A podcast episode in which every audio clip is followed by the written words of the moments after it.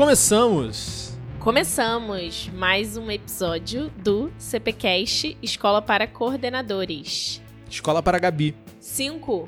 5 de 30. 5 de 30. Caraca, chegamos no 5 rápido. Chegamos rápido, agora vem carnaval pra ferrar com tudo. Hoje a gente vai falar sobre. Eu tenho visto, inclusive, isso em alguns perfis de escola e de professores. A gente vai falar sobre sondagem. O que fazer com essa sondagem? O que, que é sondagem, na verdade? Para quem não sabe ou não entende, o que, que é, Luciano, sondagem? Sondagem, também conhecida como avaliação diagnóstica, é um tipo de avaliação que todos deveriam fazer no início do ano. Alguns autores defendem, inclusive, que deveria ser feita a cada início de capítulo, os mais radicais. Alguns falam a cada bimestre ou a cada trimestre. Mas pelo menos a cada início do ano, para a gente tomar pé daquela turma, para a gente entender onde é que aquela turma tá, para o professor ser capaz de fazer um diagnóstico de quais são os problemas, de quais foram os gaps, as limitações daquela turma, o que, que eles não aprenderam no ano anterior e poder ajustar o seu planejamento, para não ficar aquele planejamento frio que vem pronto, né? Pega o, o, índice lá do livro didático, pega aquele planejamento que já vem pronto do sistema de ensino, fecha o olho e aplica. Tipo, meu problema é da minha aula, né? Para isso não acontecer, a gente usa um, alguma ferramenta diagnóstica, podem ser várias, a gente pode explorar um pouquinho essas ferramentas depois, mas podem ser várias ferramentas diagnósticas para você tomar pé da turma e entender como é que você tem que ajustar o seu planejamento ali no início do ano. Você falou que tem autor que fala para usar antes de cada capítulo, mas é uma ferramenta muito boa para usar no início de ano. Todas as séries e todas as turmas. É mais importante para aluno novo ou para aluno que está na escola? Tem uma diferença? Tem, tem uma diferença. O, os alunos que eles estão na escola, que eles estão continuando na mesma escola, já existe um, um, um senso ali daquele aluno, aluno, né? Você já falou sobre ele em conselho de classe, provavelmente. Uh, os outros colegas, os outros professores da outra turma já ouviram falar dele. Ele é, ele tá bem familiar, a coordenação está bem familiarizada com esse aluno, a orientação está bem familiarizada com esse aluno. Então a gente já se conhece, né? A gente já trocou umas figurinhas ali. Para o aluno novo é mais importante ainda a gente está no começo de relacionamento, está começando a construir algo ali.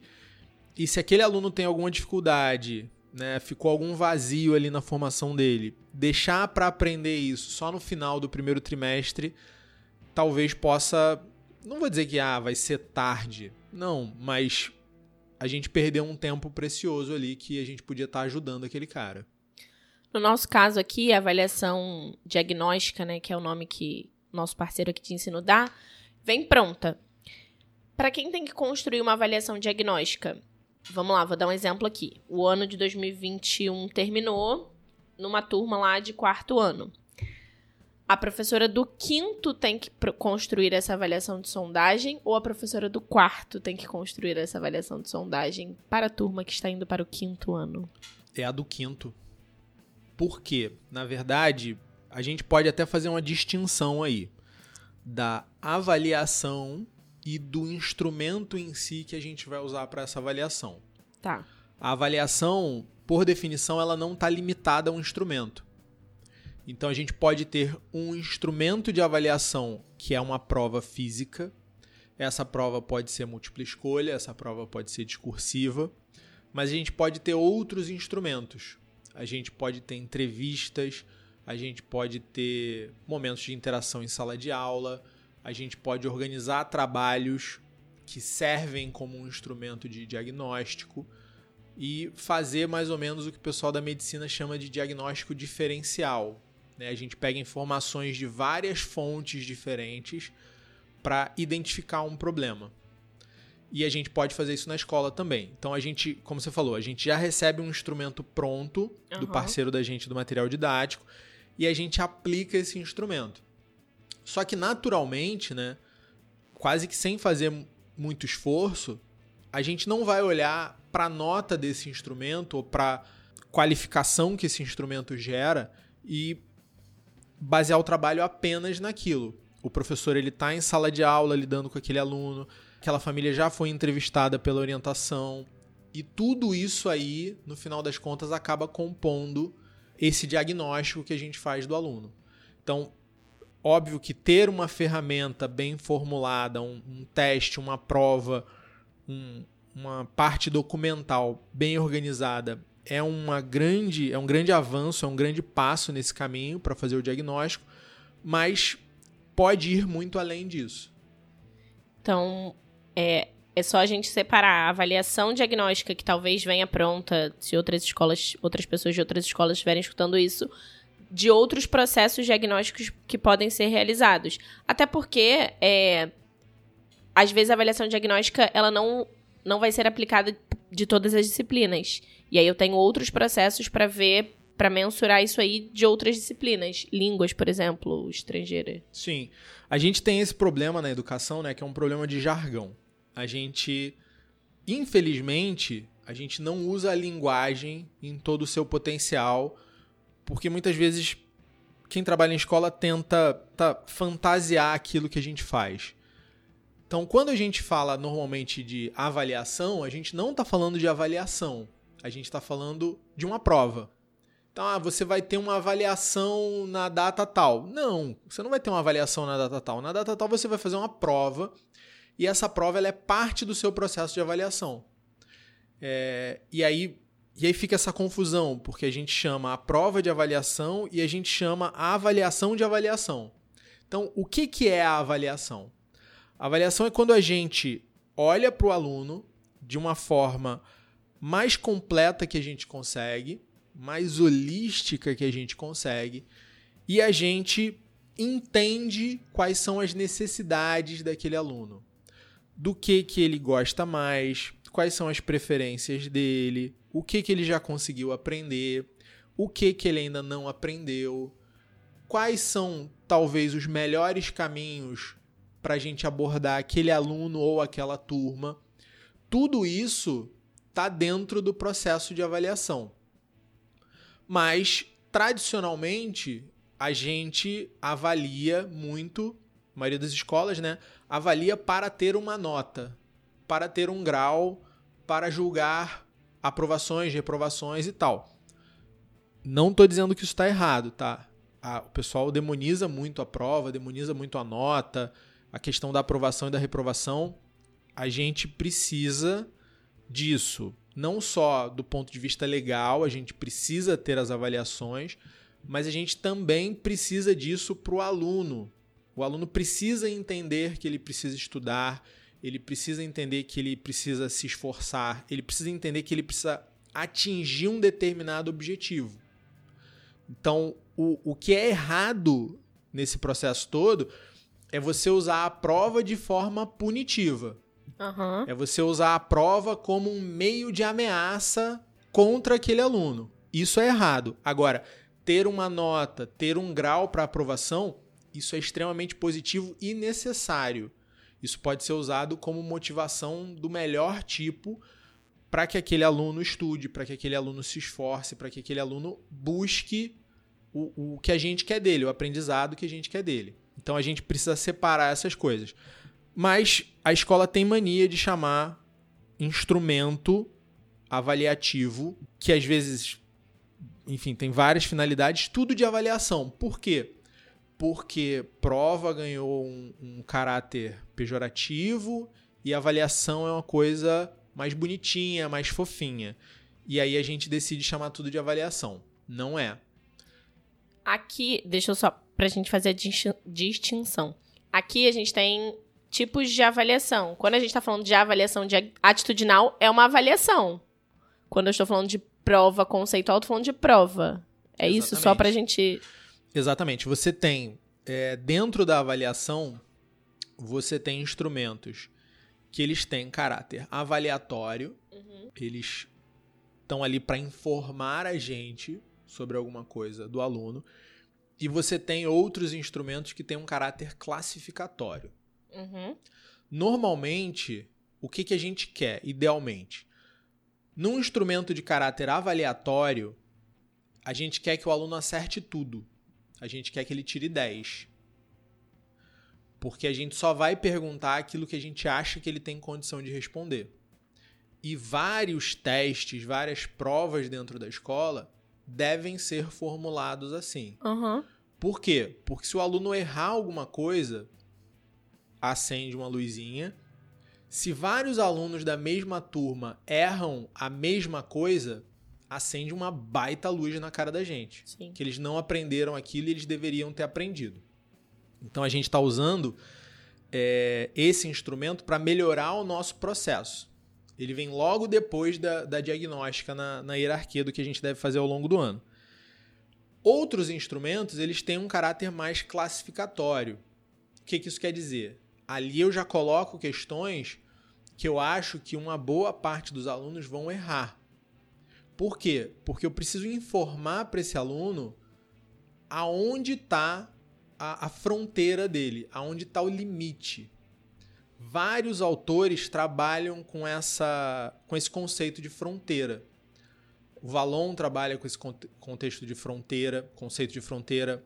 O Ozubel trabalha com esse conceito de fronteira, que a gente sempre deve estar tá olhando para onde o aluno está, uhum. o que, que ele aprendeu por último, qual foi a última coisa que ele aprendeu e construindo a partir dali. E eu preciso, eu posso e preciso usar um instrumento para descobrir onde está essa fronteira do aluno. Se ele acerta tudo, a fronteira dele pode estar tá logo ali, um passo mais na frente, ou ela pode estar tá um quilômetro mais na frente. Eu preciso entender onde está essa fronteira. Então a gente também pode, a gente também deve ter é, instrumentos que discriminem um pouco mais. Se eu tenho alunos mais avançados, se eu tenho alunos menos avançados, para quem que eu vou oferecer um reforço, para quem que eu vou oferecer um outro tipo de estímulo, de repente uma Olimpíada de conhecimento, porque aquilo vai fazer bem, né? Para aquele aluno que está mais evoluído, vai ser um desafio para ele, vai ser, vai ser divertido, vai ser lúdico, vai ser maravilhoso, né? E então eu preciso usar os dois, tá? Eu preciso usar os dois. Eu preciso usar instrumentos avaliatórios e eu preciso usar instrumentos classificatórios. O Enem por exemplo, o Enem já diz no nome o que, que ele é.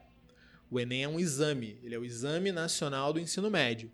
Exames são essencialmente classificatórios.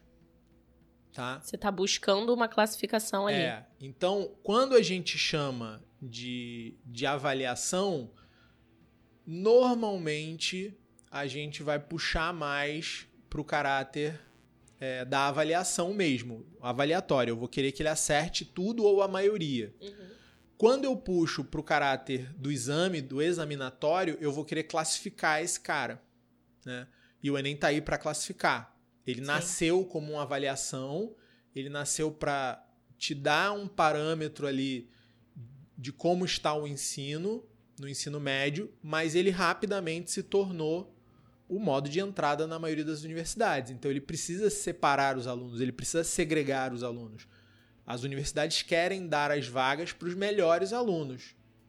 E aí colocaram um exame mesmo. Uhum. Né? É engraçado porque já nasceu com o nome de exame, mas a propaganda era que era uma avaliação. E depois ele mostrou a, a verdadeira cara dele, né?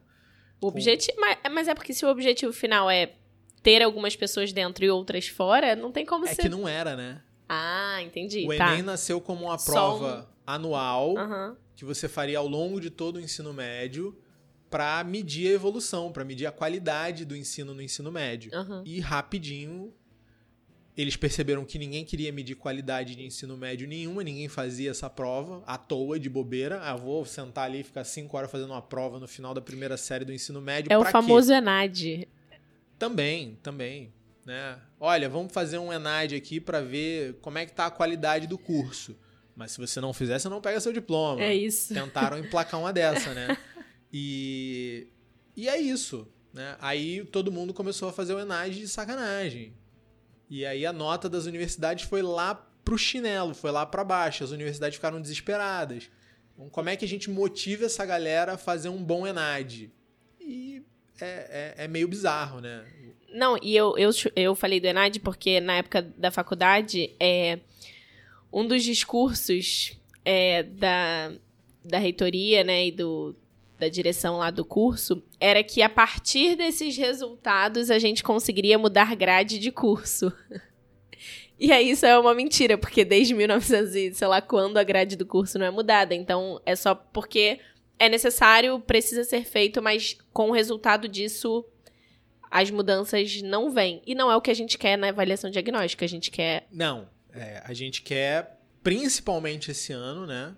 Já tem dois anos que isso é, é tema, porque as turmas estão mais heterogêneas. Isso. A gente tem alunos que estão claramente em vantagem, alunos que frequentaram a escola no passado, que participaram do convívio social, que estão no ritmo e que estão começando o ano como mais um ano acadêmico na vida deles. Mas a gente tem uma parcela importante também de alunos que ficaram em casa, que ficaram no ensino à distância, que tem uma defasagem de convívio social importante para ser recuperada, e muitos têm uma defasagem de conteúdo também, de ritmo de trabalho.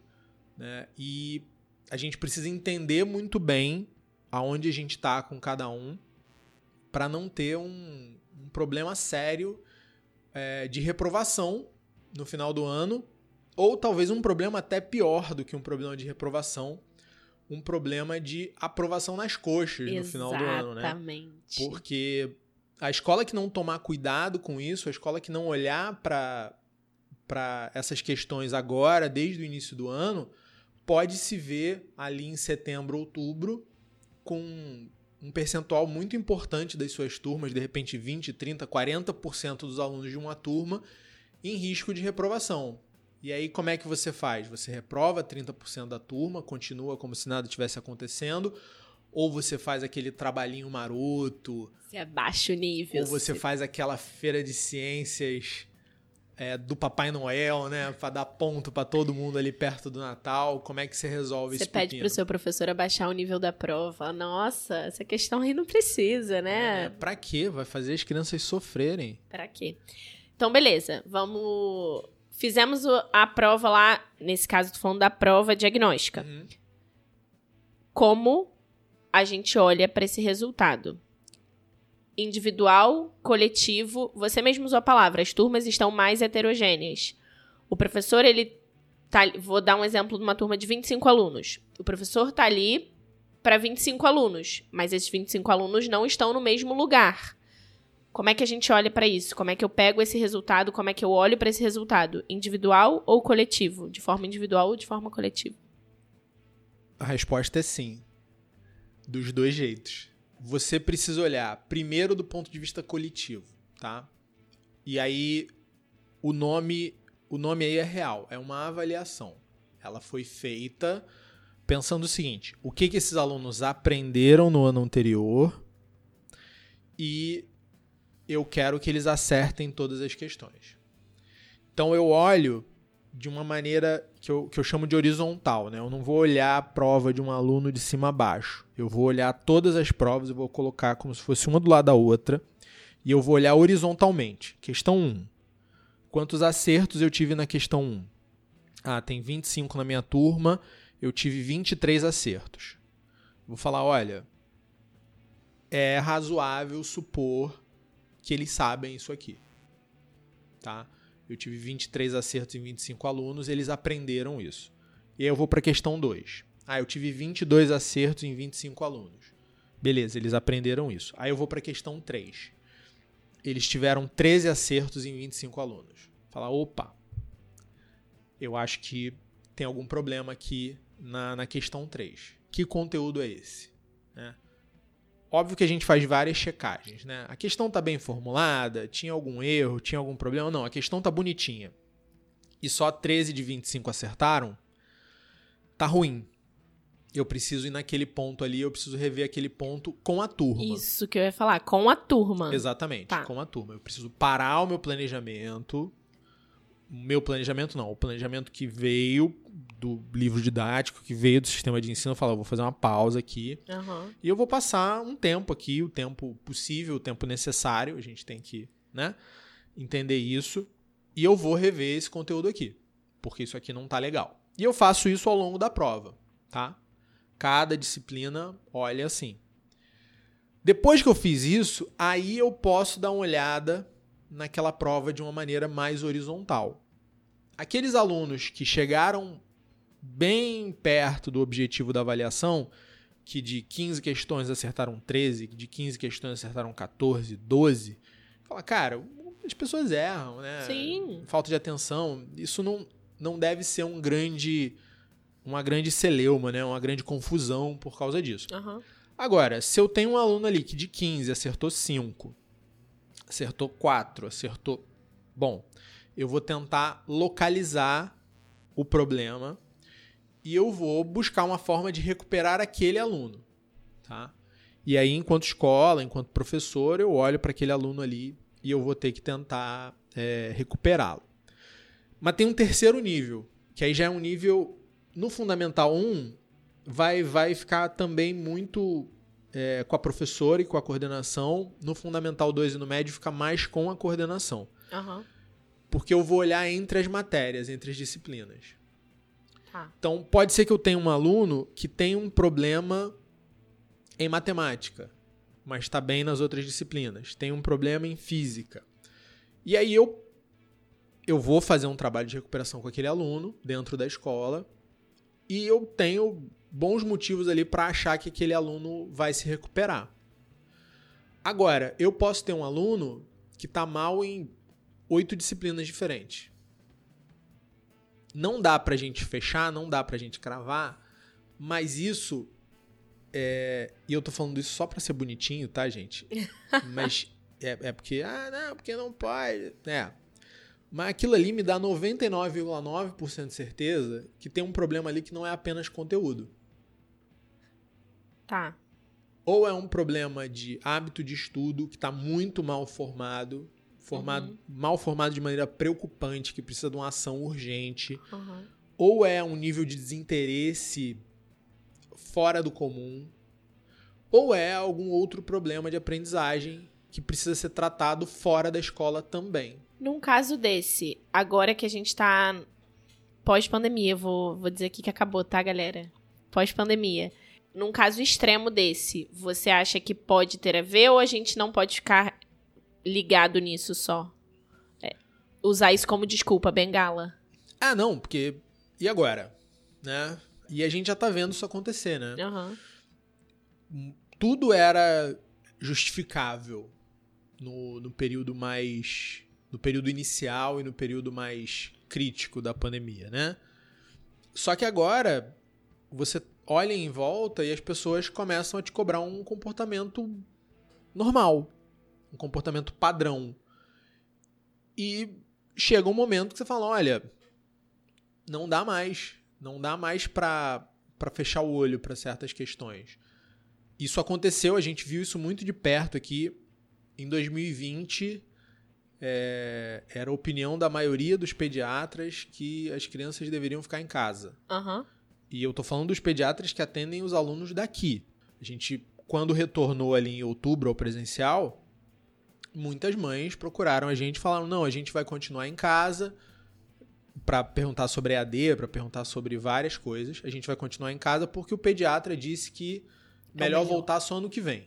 Beleza. Então, o que a gente mais ouviu aqui na nossa amostra eram os pediatras dizendo: não, fica em casa, aproveita que tem AD, deixa para voltar em 2021. Ao longo de 2021, a gente viu essa maré virar, mas virar bruscamente. Muito rápido. Então, alunos que estavam em casa, até alunos que começaram 2021 em casa, ao longo do ano, a gente ia atendendo essas mães, né? Elas, ah, como é que tá o presencial? Porque eu tive com o meu filho no pediatra e o pediatra disse que é melhor voltar, que é melhor voltar, que é melhor voltar. E as crianças foram voltando, voltando, voltando, voltando, voltando. A gente terminou o ano com mais de 90% no presencial. Fácil. Esse ano, a gente já viu casos de alunos que passaram os últimos dois anos em casa e esses últimos 10%, médico implorando para a família para trazer a criança para a escola, pelo amor de Deus, porque essa criança precisa ver gente, essa criança precisa conviver com outras crianças, ela precisa correr, ela precisa ralar o joelho, né? Ela precisa não ser atendida, porque em casa a criança é atendida, né? A gente tá É. vendo muito isso, muito. Gente, é, eu não sei se a gente pode, se a gente consegue autorização para fazer um podcast sobre adaptação esse ano, porque Sim! a adaptação esse ano foi selvagem. Tá sendo, né? Duas semanas, daqui a pouco vem o carnaval, desadapta Nossa, tudo de novo, a gente começa outra vez em março. É. Esse ano tá, tá interessante, desafiador e peculiar, como dizia o, o Paulo Quadra, meu professor de alemão lá na PUC. peculiar, interessante desafiador. Não podia dizer que era difícil nem esquisito. Era peculiar, interessante e desafiador. E esse ano tá. Então, a gente vê isso agora. Então, o que, que é isso? É, é um pouco do, do que tá acontecendo. Fala, gente, vamos, vamos voltar. Vamos retomar. Vamos, a gente precisa é, esquecer essa história de como foi é, construída essa narrativa do novo normal, né? Ah, que agora todo mundo vai usar máscara pra sempre, que agora as pessoas nunca mais vão se abraçar pra sempre, que agora. Porque lá em 2020 era assim, o novo normal era bater cotovelo, era dar soquinho, era, era manter distância. E a gente viu que a gente não se encaixa nesse novo normal. E que principalmente para as crianças, esse conceito de novo normal não funciona. Então, do ponto de vista pedagógico, do ponto de vista do trabalho da escola, a gente precisa também olhar e falar: olha só, certas questões que não eram otimizáveis, né, que a gente não conseguia extrair o melhor delas nos anos de 2020 e 2021, a gente precisa correr atrás desse prejuízo agora. E ó, então, é coisa, hein? é coisa. Então, beleza, a gente olha e fala: não, bacana, eu entendo por quê. Tá assim. Eu Uhum. entendo que 2020 e 2021 tiveram um impacto. Agora, até quando eu vou aceitar algo abaixo do necessário, abaixo do que seria desejável, porque 2020 e 2021 aconteceram? É, não, não posso aceitar isso por muito tempo. Eu tenho que começar a trabalhar hoje para desfazer esses nós, para resolver esses problemas. Tem que tomar muito cuidado, né? Porque a gente acaba entrando numa zona de conforto. Ah, se isso é resultado desses dois últimos anos, tá tudo bem eu aceitar o que vier, tá tudo bem eu. Tem aquela definição de loucura que, que atribuem ao Einstein, né? Ah. Que a loucura é fazer a mesma coisa repetidas vezes esperando resultados diferentes. A gente já viu os resultados de 2020 e 2021, né? A gente fez o melhor que podia, todo mundo se esforçou, fizemos todo o possível, os professores deram a vida lá, aprendendo a gravar vídeo, aprendendo a editar, administrando turma que tinha aluno na carteira e tinha aluno em casa. Beleza. Todo mundo fez o seu melhor. Mas a gente viu o resultado disso. Aham. E a gente prefere o resultado que a gente tinha antes. Com certeza. A gente prefere o resultado de 2019. A gente prefere a qualidade do trabalho de 2019. Por favor, se tem alguém escutando a gente que não prefere, avisa. Vem contar pra gente por que, que você não prefere. Porque não dá. Não dá pra estar desse lado aí do muro, não. Não tem como. Não tem como. Então, agora a gente quer resultados até melhores, né? Crescer sempre, mas mais parecidos com os de 2019 do que com os de 2020 e 2021. Excelente. Olhei pra esse resultado individualmente e olhei pro cole... primeiro no coletivo e depois A individualmente. gente primeiro olha horizontal, depois olha individual e depois olha no global das disciplinas. Beleza. Já que o primeiro é o coletivo que eu olhei. E essa turma é heterogênea. E a partir. Vamos. Vou dar um exemplo aqui que a turma tá muito diferente mesmo. O resultado coletivo foi: eu tenho metade da turma muito bem, eu tenho metade da turma muito mal. Como atuar coletivamente com esses alunos, já que eles têm que caminhar. Em algum momento eles vão ter que caminhar juntos. Essa é a arte do mestre. É aí que o professor brilha, tá? Você vai, obviamente, ter que dar uma parada, né? Você vai ter que aquilo que é para a turma toda, você entrega para a turma toda, mas paralelamente a isso, você planeja um trabalho mais individualizado para aqueles alunos que precisam, né? Você vai e aí com muita ajuda da coordenação para encontrar as melhores atividades, né? O que, que esse aluno precisa? Ele precisa fazer exercício? Esse aluno precisa de algo mais profundo? Ele precisa rever conteúdos? Ele precisa de um apoio? Alguém que explique para ele novamente aquilo ali? Alguém que sente do lado dele e ajude ele a resolver aquelas dúvidas? Que faça o trabalho de, de professor novamente? Então, isso aí vai do, do da, da mão de cada um. Aham. E é difícil até dar um caminho, porque a gente vê isso acontecendo aqui dentro é, sempre. a gente tem séries como, por exemplo, primeiro e segundo ano do, do Fundamental, que elas têm marcos muito bem definidos de sucesso nessas séries, né? Você tá ali e, e, tem muito a ver com alfabetização e tem muito a ver com, com a introdução da matemática. E são séries que a gente recebe muito aluno novo todo ano, independente de pandemia, não pandemia, a gente sempre recebeu. E a gente sempre lidou, teve que lidar com essa com esse caráter heterogêneo das turmas. Eu acho que é, nunca foi homogêneo, mas assim, eu acho que agora tende a, tende a estar pior. Sim, mas o mesmo caminho, que é um caminho muito personalizado, por isso que é difícil dar, um, dar uma receita de bolo aqui. Não, não tem como ser guru de professor nesse momento não. e falar, faz isso que vai dar certo. Não. Aí tem muito, muito da experiência do professor, tem muito do feeling de falar, olha, com esse problema aqui na minha mão, com essas características, eu vou fazer assim. Uhum. Né? Então, depois a gente passa o telefone da Mônica e tal. mas é, é, Aí é a arte do mestre mesmo. Beleza. Tem uma coisa que é importante para esse pós-avaliação diagnóstica, para esse pós olhar que a coordenação e o professor precisam ter, que é comunicar isso à família. A gente sempre fala que uma das coisas da escola importantes é a comunicação não só a comunicação coletiva, né? Do evento, do, da luz que vai faltar, do, a comunicação individual com a família mesmo, com o pai daquele determinado aluno, com a mãe daquele determinado aluno. Como trabalhar isso? Como abordar isso? Por quê? Vou dar o exemplo de um aluno novo na escola. A orientação vai fazer esse primeiro contato, mas eu preciso já dar uma devolutiva para essa família de como aquele aluno, do que, que a gente está observando naquele aluno. Como fazer isso? presencialmente. Quando a gente tem o, o, o aluno novo, principalmente, a gente precisa da, da parceria da família. E isso tem sido bem desafiador em algumas situações.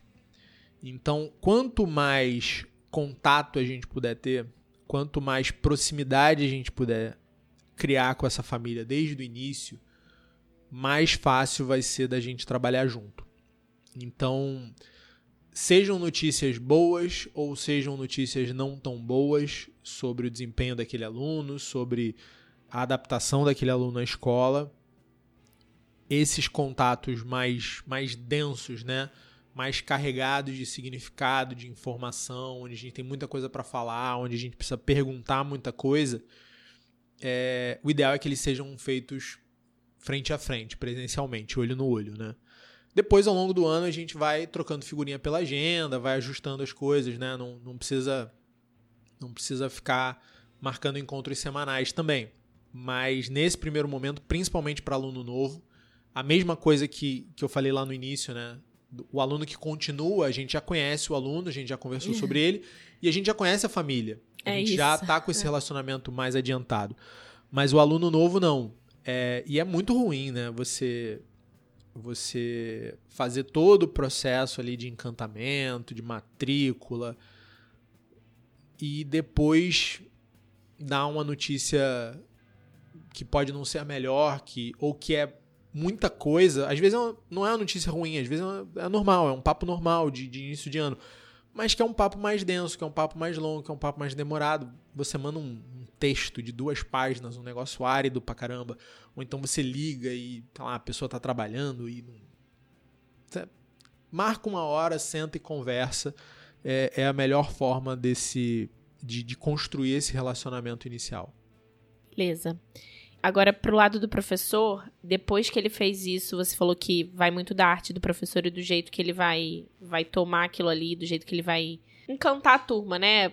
Caminhar junto com a turma. Na hora do planejamento, a gente falou muito essa palavra hoje porque o resultado da diagnóstica ele precisa se encaixar no planejamento. Por dois lados.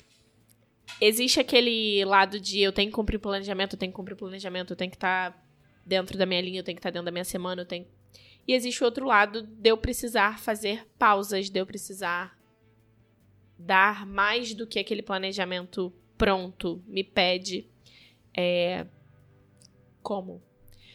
Por que, que eu tô perguntando como? Às vezes, o professor. Isso vai muito de comunicação também. O professor sabe o que precisa fazer, Mas o professor não comunica isso. Ou o contrário, a coordenação sabe o que ela quer do professor e também não comunica isso. Como olhar para o planejamento de uma forma a encaixar as necessidades da turma? Você só tem que entender o paradoxo do queijo suíço. Buracos. Queijo suíço tem buraco, Tá. né? Então, quanto mais queijo você tem, mais buraco você tem. Então, quanto mais queijo, menos queijo. Né? É Excelente. óbvio que não é assim, né? Óbvio que quanto mais queijo, mais queijo, mas você continua tendo buraco dando queijo. Mas na educação, vale esse paradoxo que eu apresentei: quanto mais queijo, menos queijo. Quanto mais você avança com o conteúdo, deixando grandes buracos para trás, menos você avança com o conteúdo. Ou menos o aluno avança no conteúdo. De novo, a gente falou de Valon, a gente falou de Azubel. É a ideia de sempre trabalhar na fronteira. Mas é uma fronteira que está construída sobre uma base sólida. Por quê? Porque uma fronteira que está construída sobre um queijo muito esburacado, ela é uma fronteira que com o tempo ela retrocede Eu diria desaba. desaba. Então, eu acho engraçado porque você conversa com alguns pais hoje em dia e eles falam assim: não, porque no meu tempo era só decoreba. E aí. E aí começa aquele discurso, né? Parece que ele é formado em pedagogia e que você é o cara que não trabalha em escola faz e tá ali para ouvir É. a palestra dele, para entender um pouquinho como é que a educação funciona. Eu acho fantástico, eu me divirto. E aí ele começa a falar como é que tem que ser educação, como é aí fala do significado, que as coisas têm que ser, aí fala de multidisciplinaridade, de transdisciplinaridade, de interdisciplinaridade, se pergunta a diferença dos três, ele começa a babar, não, brincadeira, não faz isso não, que é maldade. Mas você fica ali ouvindo, ah, é, beleza, então... E aí ele sai com, não, porque tem que decorar nada. Cara, tem que decorar um monte de coisa. Tem que decorar um monte de coisa. Experimenta chegar no seu trabalho, teu chefe te pedir alguma informação, e você fala, não, eu não tenho de cabeça não, tenho sempre que olhar ali em algum lugar. Você não vai durar nesse trabalho. não vai durar, tá? Então, acostume-se que muitas coisas você vai ter que, na vai ter, que ter na sua memória e pro aluno não é diferente. Eu, eu falo para todas as minhas turmas de ensino médio, olha, uma das melhores dicas que eu posso dar para vocês é decorem os quadrados de todos os números de 1 até 20. Porque, cara, dobra a velocidade com que você resolve a equação de segundo grau. Aham. Se toda equação de segundo grau que você pegar, você tiver que fatorar um 169, um 144, um 225, bicho, você vai perder muito tempo. Então decora essa porcaria. Você já aprendeu fatoração lá atrás, você já aprendeu potência lá atrás. Agora, decora esse negócio. Por que, que eu tô te falando isso? Porque muita coisa que a gente ouve, né, da família e tal, tá ali no imaginário, Sim. tá ali naquela, olha, tem que ser assim e tal. O problema é que quando você tá tentando expandir a fronteira de um aluno e você não tem certas informações muito bem consolidadas dentro daquele aluno, e elas vão estar consolidadas aonde? Na memória. Sim. Ele vai ter que se lembrar daquilo. Às vezes sob demanda, às vezes depois de algum tempo. Então, o problema da decoreba é que quando você precisa se lembrar de algo sem nenhuma base, aquela memória vai ser de curtíssimo prazo Excelente. ela vai acontecer só para a prova. Agora, quando você construiu uma base sólida e você entende que você precisa memorizar algumas coisas porque aquilo ali é essencial, porque aquilo ali vai facilitar a tua vida, e você memoriza, ah, problema nenhum. Muito pelo contrário. Aham. Imagina você chegar no médico, você dá lá os seus sintomas, e o médico, peraí, deixa eu pesquisar aqui. Porque eu não lembro. Eu sei que tem alguma coisa que tem a ver com esses sintomas aí que você falou, mas deixa eu dar uma pesquisada aqui rapidinho. Às vezes o médico faz isso e ele não te conta, parece que ele tá escrevendo prontuário, né? É. E aí daqui a pouco ele pega um livrinho assim, porque ele também não lembra da dose do remédio. Ele sabe mais ou menos qual remédio que ele tem que te dar, mas ele esqueceu Aham. a dose, ele tem que consultar ali no livrinho. Cara, tu não vai confiar nesse cara, desculpa. Você não vai confiar nesse cara, você não vai ter conforto nesse médico. Por quê? Porque você quer um médico seguro, você quer um médico que te diga, não, olha só, eu acho que o diagnóstico é isso aqui, o melhor tratamento é esse, e pô, a gente fica super feliz É isso. quando o cara crava, não sei o que, 500 miligramas, não sei o que, 25 miligramas, toma três vezes ao dia, de 8 em 8 horas, blá, blá, blá. você chega em casa, lê a bula, é aquilo mesmo que tá ali, você fala, pô... Você nem se incomoda de não conseguir ler a receita. Não, é... ou então o cara chega pra você, olha, a bula manda tomar assim, mas eu já testei assim, assim é melhor, esquece a bula. Ele fala, cara, o cara sabe de tudo, ele tem tudo na cabeça dele, ele é um gênio, vou ficar bom desse negócio. Então, não desprezem o desenvolvimento da memória das crianças, elas vão precisar lembrar de certas informações, elas vão precisar decorar uns nomezinhos sim, umas datinhas sim, umas cidadezinhas sim. Elas vão decorar tabuada sim, que ajuda. Tem uma professora de português e latim que eu acompanho no Instagram, que ela fez uma postagem, acho que ontem ou anteontem, falando sobre ela estava dando aula particular para uma menina online, mas ela estava dando aula particular e a menina tinha que memorizar um trecho de um poema. E aí ela escreveu que a memorização não era pela memorização, que ela falou, repa ela botou o vídeo da menina, ela falou, reparem que ela, pra falar, pra lembrar o que ela memorizou, ela tá pensando, ela tá fazendo conexões, ela tá lembrando a palavra que tava ali antes. Então não é o memorizar, ah, ela tem que memorizar o trecho de um poema. Não, não é isso. É porque a partir daquilo ali ela tá fazendo conexão, ela tá entendendo aquelas palavras, ela sabe que antes daquilo ali veio o adjetivo, então se de... E é isso, a memória não é por isso, é pra você ter uma teia, pra que você tenha uma teia pra que as coisas grudem, pra que as coisas É, façam exatamente. relação. Para terminar de responder a pergunta, quando o professor avança sem essa base ter sido construída, Aham. olha, ele tá avançando, ele vai demonstrar um resultado de curto prazo, de repente ele chega até no final do ano e parece que tá tudo bem, mas esse problema vai aparecer lá na frente. Na sondagem do ano que vem, na sondagem sabe. do ano que vem, talvez. Então, se você. Ah, eu tenho o meu planejamento e eu tenho aqui a informação que a, que a sondagem me deu. Óbvio que a sondagem já foi montada pensando no planejamento. O que, que é necessário para aquele ano. Ah, Então, sim. Óbvio que a sondagem vai te falar: olha, não adianta você seguir por aqui se você não resolver esse problema antes. Você vai estar fazendo um negócio só para inglês ver, né? Só para aparecer. É o que a gente fala do, do professor. Às vezes, o professor é, ele, ele chega na sala dos professores e fala: Cara, a turma tava bagunceira, mas eu não quis nem saber. Eu fui lá e dei minha aula. E ele fala isso como se ele tivesse feito o trabalho dele. Ele não fez o trabalho dele. Ele não tá ali para dar aula. A gente esquece que a gente tá ali pelo aluno, né, na verdade. Porque se ele tá ali para dar aula, brother, grava o vídeo. A aula tá dada. Excelente. Grava o vídeo e deixa gravado. E a mesma coisa para qualquer trabalho da sua vida. Eu falo com, com o pessoal da limpeza aqui. Você tá aqui para varrer ou para deixar limpo? Porque eu consigo varrer e não deixar limpo. Agora, muito provavelmente eu não consigo deixar limpo sem varrer. Então, o ato de varrer, o ato de encher o quadro e, e soltar uma explicação pro vento, eles são, dentro das suas áreas, eles são análogos. Agora, esse esforço que eu fiz, ele trouxe o resultado? Ele serviu a alguém? Eu servi a alguém com aquele trabalho?